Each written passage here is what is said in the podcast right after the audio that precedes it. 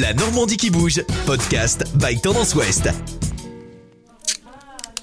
Direction Le Havre, où l'art et le patrimoine s'invitent en classe. L'école Louise Michel, située dans le quartier populaire de Cocrioville, quartier classé réseau d'éducation prioritaire, participe cette année à un jumelage avec une artiste, Ilka Kramer, et un établissement culturel, le Pays d'Art et d'Histoire.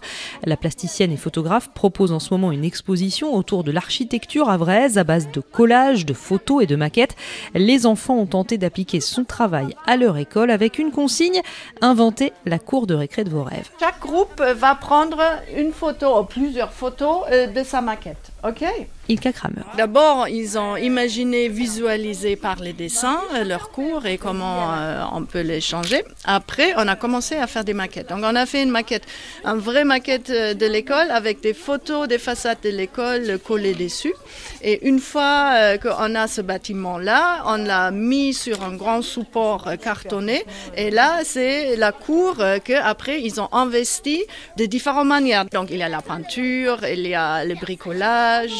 Et le moins que l'on puisse dire, c'est que les élèves de CM2 ont de l'imagination. On a mis une éolienne, une piscine, une fontaine en chocolat, un trampoline, des tyroliennes. Après, on a fait une salle de muscule pour les garçons. On a fait un magasin de kebab aussi, dans l'école de nos rêves. Et aussi un banc d'amitié.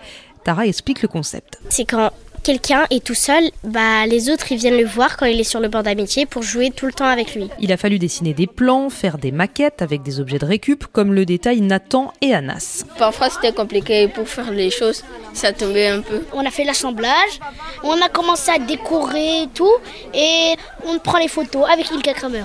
Vas-y.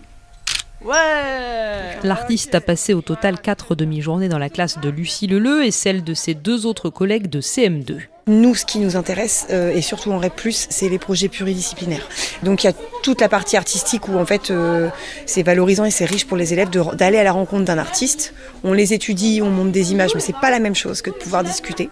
Et ensuite on avait toute cette partie euh, qui nous est un travail de végétalisation de la cour. Ce projet nous permet de la penser avec les enfants. Car comme l'explique Issa, ça va servir à montrer à la mairie pour qu'ils nous fassent au moins quelques trucs. Les idées des enfants seront en fait présentées à des architectes pour créer une cour plus verte, plus ludique.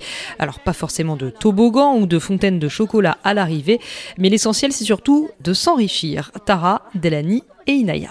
On a déjà appris à beaucoup travailler en équipe, à avoir de la patience aussi et à être créatif parce que tout ce qu'on voulait faire, fallait le créer. C'était ça qui est dur. Avant de faire la maquette, on avait déjà tout prévu. Et après, c'est quand on commence à faire la maquette, on doit, par exemple, déplacer ça, ça va aller là, ça, ça va aller ici. Le travail d'Ilka, en vrai, c'est dur un peu.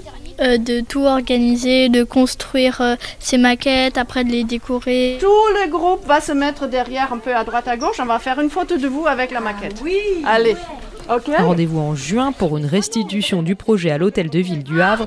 Deux, trois, photos L'exposition d'Ilka Kramer est visible jusqu'au 29 janvier 2023 à la Maison du Patrimoine. Podcast by Tendance Ouest.